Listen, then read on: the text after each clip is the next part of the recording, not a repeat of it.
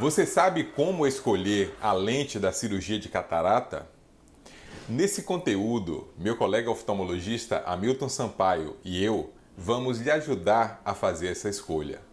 Aproveite o tempo da vinheta, deixe sua curtida e se inscreva no canal.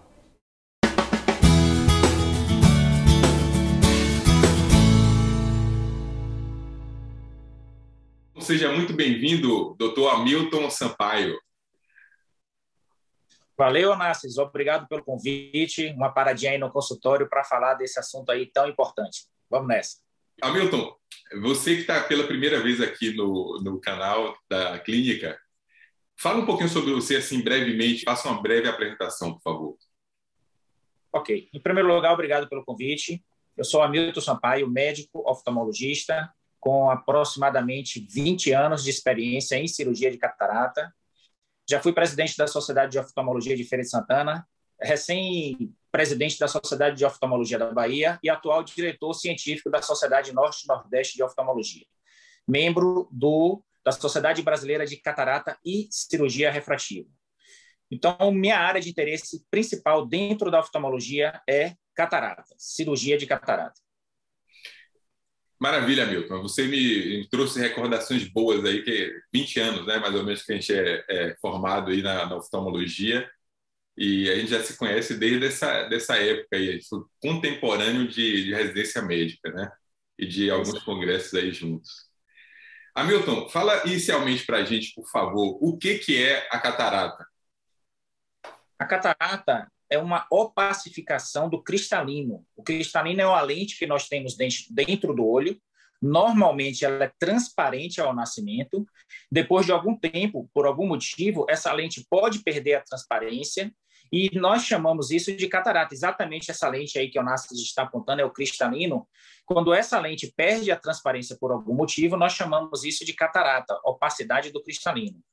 Ela pode ocorrer desde o nascimento, raramente uma catarata congênita, pode acontecer em crianças, em jovens, catarata juvenil, mas a catarata mais frequente é a senil, é aquela que acontece com a idade, que vai perdendo gradativamente a transparência até que ela fica opaca. Excelente, Hamilton. Então, como regra, o que a gente vê no consultório é justamente o paciente mais ali depois de 60 anos, né, com, com a turvação dessa lente, que deixa de ser cristalina e passa a ser turva, que é isso que a gente chama da, de catarata. E Hamilton, qual a função dessa lente, né? É só é, é ter a catarata no futuro ou acontece algo mais aqui nessa lente? Então, esse cristalino tem a função principal de promover uma acomodação longe e perto, semelhante àquele zoom da máquina fotográfica, ele aproxima a imagem longe e perto para que forme um foco nítido aí na retina, no fundo do olho. E nós perdemos naturalmente esse zoom, nós aqui, eu, Márcio, já passamos dos 40 anos, a gente perde gradativamente esse zoom e a gente começa a esticar o braço e aí vem o que a gente chama de presbiopia ou vista cansada. Então, esse é o primeiro problema que nós apresentamos no cristalino, é a perda do foco, é a perda da acomodação. Depois que ele perde a acomodação, gradativamente ao longo do tempo, ele vai perdendo a transparência. E, amigo, vem... eu vou lhe confessar uma coisa, viu? Quando eu fazia a, a, faculdade de medicina, eu também fazia a faculdade de informática. Em informática, você vê números, muitos números, padrões, estudos padrões e quando eu cheguei na medicina, já tinha essa ideia de, desses números e tudo mais. E o que chamou a atenção na oftalmologia é o seguinte: quando você chega nos 40 anos, você vai precisar de um oftalmo, porque você vai ter a, a, presbiopia, como você falou, é aquela vista, parece que o braço está ficando curto. E quando você chega nos 60, como regra, você vai desenvolver algum grau de catarata, ainda que na maioria das vezes você na forma inicial, não precise necessariamente da, da cirurgia. Então, esse talvez tenha sido o meu motivo, assim, de, assim, a nível consciente da escolha pela, pela oftalmologia, ou seja, praticamente 100% das pessoas vai precisar de um oftalmologista. Então, a sociedade demanda muito o, o nosso trabalho, né?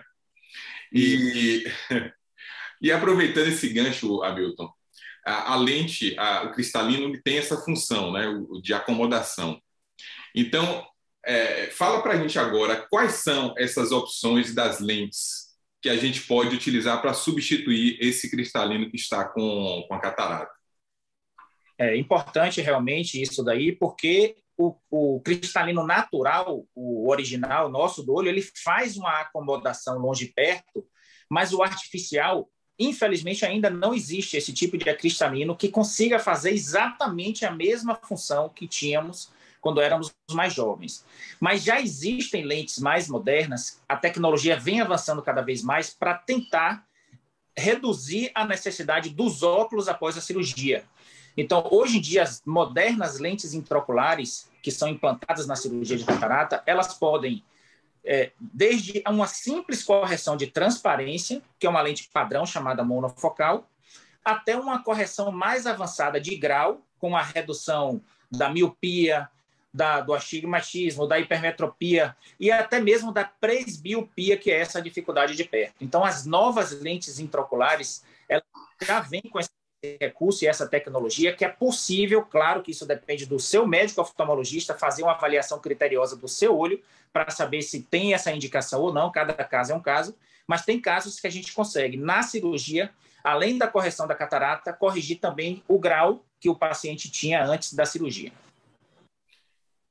Então, a gente imagina que o paciente na moderna cirurgia de catarata, Milton, ele vai poder também fazer essa opção, né? De você falou da lente monofocal, ou seja, aquela que tem um foco, né? Ele pode escolher ou participar dessa escolha ali com o médico, se ele vai depois de operado é, enxergar melhor ou para longe ou para perto. E se você tem as lentes monofocais, você também tem as lentes que são é, bifocais ou trifocais ou multifocais. Quais são as diferenças entre essas opções diferentes de lente da, da monofocal?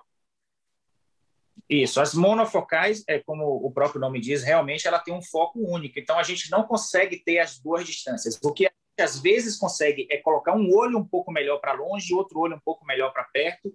A gente chama isso de monovisão e com isso a gente diminui, não elimina, mas diminui a dependência dos óculos. E aí vamos, é, vamos dizer assim, que a gente vai é, subindo de nível para tecnologias mais novas, a gente passa para uma lente chamada tórica, para aqueles pacientes que têm astigmatismo, que é um tipo de cilindro corneano, onde a gente consegue também reduzir este astigmatismo.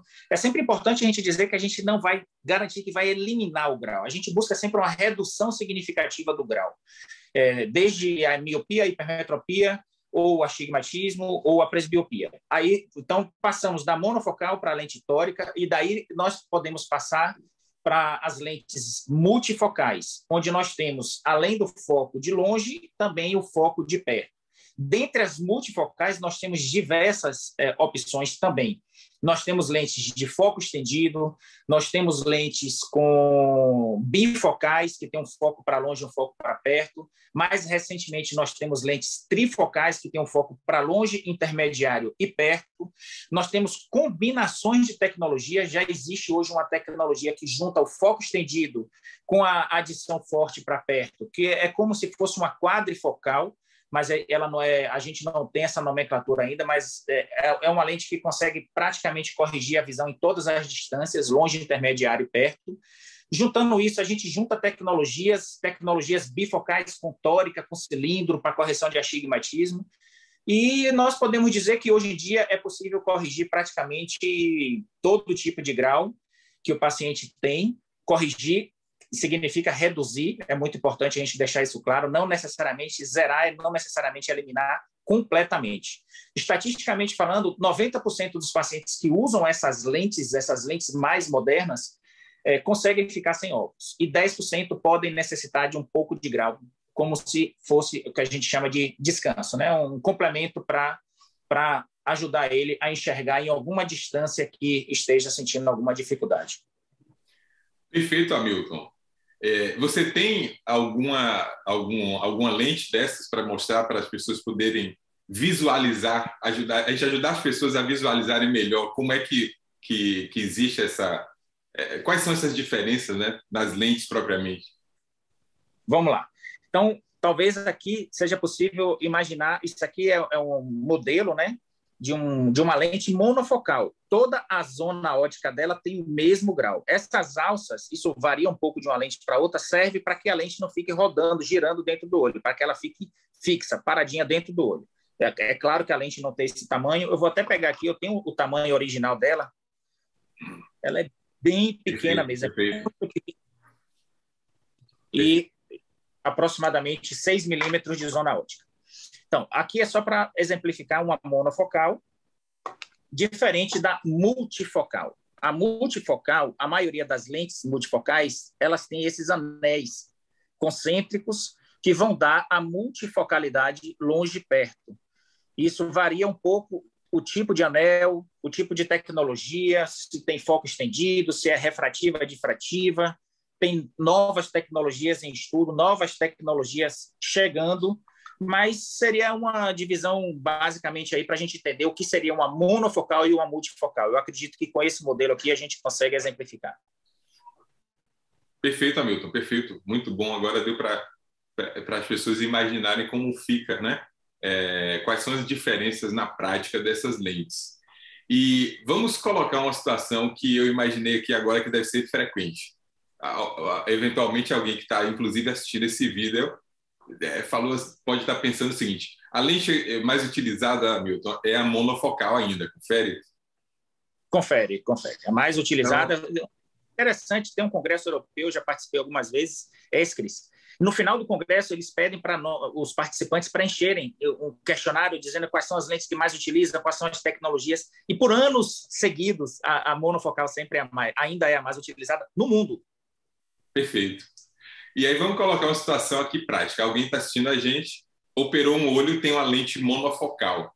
Aí ele viu aí, doutor Hamilton mostrou aquela lente com os anéisinhos e ele imaginou que ele pode ficar sem óculos quando ele operar o segundo olho. O que, que você acha dessa, dessa opção, Hamilton, de colocar a lente multifocal ou bifocal ou trifocal no olho, eh, no segundo olho? Sim, sim. É possível, inclusive, eu já implantei vários, vários pacientes dessa forma, que por algum motivo ele operou o primeiro olho e achou que não ficou legal ou que poderia melhorar o segundo olho, ou operou comigo mesmo, ou operou com outro colega e se arrependeu na escolha da lente e decidiu, no segundo olho, investir em uma lente multifocal. E realmente é, é possível, totalmente possível. O cérebro se adapta perfeitamente a essa situação. Vamos supor que o primeiro olho operado ele está com foco excelente para longe, com a monofocal e com a dificuldade para perto. No segundo olho, ele vai ficar com foco para longe e para perto. O cérebro vai perfeitamente se adaptar a essa situação, onde os dois olhos estarão enxergando para longe e um olho estará enxergando um pouco melhor, aliás, um pouco melhor, não, muito melhor para perto, o olho que está com a dificuldade para perto, o cérebro consegue suprimir essa imagem e, e, aproveita a imagem do olho que está com a visão melhor para perto. Mas a gente sempre avisa ao paciente que essa estratégia vai reduzir a dependência de óculos dele, mas se ele vai fazer uma leitura prolongada, ele pode ter um óculos para colocar, vamos supor que seja zero no olho que está com a visão corrigida longe perto, e no olho que não está corrigido longe e perto, uma adição para perto, para que um olho ajude o outro naquela leitura mais demorada, para que ele tenha mais conforto com a leitura. Mas no dia a dia normal, uma mensagem de celular, um cardápio no restaurante, aquelas coisas do dia a dia ele consegue fazer sem óculos. Perfeito. Ainda tem uma outra estratégia, ainda tem uma outra estratégia que é interessante, uma tecnologia nova também, existe uma lente chamada Sulcoflex. Por enquanto, é, tem um fabricante no mundo, é, na Inglaterra, mas tem outro, tem outro sendo lançado agora, lá é europeu, mas não lembro qual o país, mas é uma lente suplementar. Ela é implantada no sulco por cima da lente anterior, não é preciso retirar. Então a lente monofocal está lá implantada. Vem uma outra multifocal por cima dela, implantada assim, dentro do olho, sem precisar retirar a primeira lente. E com isso é possível é, corrigir aquele grau que faltou no primeiro olho. Então, se faltou o grau de perto, coloca uma lente que, que corrige esse grau de perto. Mais uma vez, falando, isso depende da avaliação do seu médico oftalmologista. O seu médico oftalmologista vai avaliar e ver se tem realmente indicação para isso. Claro que cada paciente tem a sua indicação. Perfeito, Hamilton. Menos de 1% das lentes acaba tendo a necessidade de ser trocada, né? É um percentual pequeno, mas eventualmente acontece, a gente vê no consultório, algumas lentes, é, felizmente, é, hoje em dia é bem raro, mas algumas lentes elas podem de fato opacificar, ela pode ficar turva e precisar de uma cirurgia para trocar essa lente. E aí, Hamilton, eu lhe pergunto uma, uma, uma, uma situação que eu imaginei exatamente agora aqui. Se o paciente ele já foi operado e tem, tem que trocar a lente por algum motivo, né? É, uma outra é, situação que pode ocorrer é a variação do grau. O paciente ficou com um grau ali por variação, é, geralmente no cálculo da lente, e ele precisa trocar a lente intraocular. Nessa situação, é possível fazer a troca para lente multifocal ou não? Ou na prática você acha que não é algo é, recomendável? Depende da avaliação também. Tem casos que é possível. Então, depende. A gente vai fazer uma avaliação completa do olho, da córnea, da, da pressão, da pupila, do fundo do olho, tudo, para ver se a cirurgia é segura. O, o explante da lente intraocular, às vezes, é mais traumático do que a própria cirurgia de catarata as novas tecnologias hoje em dia com, a, com, com os aparelhos e, e, e, as técnicas cirúrgicas e a evolução, os cirurgiões também com treinamento permitem realizar a cirurgia de catarata com muita segurança. Não, a gente não pode dizer que a cirurgia não tem risco, claro, toda cirurgia tem risco, mas é uma cirurgia muito segura. Então, a cirurgia de catarata é a troca do cristalino. Já o explante, a gente vai retirar uma lente que já está implantada, que já está aderida lá no olho, vai ter que retirar ela para colocar outra. É mais traumático. Poder? Pode, claro. Tem casos que são extremamente necessários, como, por exemplo, como você falou, a lente opacificou, não tem jeito, tem que tirar. Ela está lá opaca, a lente é fabricada para durar a vida inteira. Não importa se você operou uma criança, eu já operei crianças recém-nascidos, adulto, adulto jovem. Essa lente é fabricada para durar a vida inteira. Mas se por algum motivo essa lente opacificou, é, isso pode acontecer, infelizmente, por alguns erros de fabricação e, graças a Deus, raro, extremamente raro acontecer. Mas se ela opacificou, tem que retirar. E a gente retira e coloca outra. Mas aquela outra situação que você falou, por exemplo, um grau, um grau que não está bem ajustado, e a gente faz um teste, coloca o óculos, o óculos melhora, se o paciente estiver bem com óculos, é melhor não mexer. Mas se ele está extremamente insatisfeito com aquele grau residual que ficou, ou por algum motivo, um astigmatismo irregular que esteja gerando, a gente vai avaliar as condições desse olho para ver se vale a pena fazer essa, essa cirurgia ou não. E como você é especialista em glaucoma, você sabe muito bem disso, a cirurgia, o olho é um órgão muito, muito sensível, é um, é um olho que é, é, um órgão que não pode ficar mexendo muito. Se você mexe ali naquelas estruturas intraoculares, pode ficar gerar até um, um glaucoma secundário, problema de córnea, problema de retina. Então, sempre com muita cautela nesses casos. Perfeito, Hamilton. Você lembrou de situações bem é, corriqueiras, né? Você pode ter uma cirurgia, seja ela de qualquer natureza, de cirurgia intraocular, que você tem, quando você faz uma cirurgia novamente, uma segunda intervenção, você tem de fato uma elevação maior da pressão intraocular, você tem uma possibilidade maior também de haver o descolamento da retina, e são situações que, é, graças a Deus, são, não são tão frequentes, mas que, de fato, a gente tem que pensar muito na, no momento de fazer a indicação dessa cirurgia. Eu sou Onassis Rocha Silva médico oftalmologista, autor do livro Como Cuidar do Glaucoma. Eu também criei o modelo otimizado de diagnóstico do glaucoma com a tomografia com o paciente em pronoposição. Nessa posição, nós vamos conseguir identificar precocemente as pessoas que irão cegar mais frequentemente pelo glaucoma no futuro. Você quer me ajudar? Curta, comente e compartilhe esse vídeo com quem você acha que vai se beneficiar desse conteúdo. Se você quer me ajudar a manter esse canal com esse conteúdo que é criado de maneira independente, visite a nossa página no Apoia-se.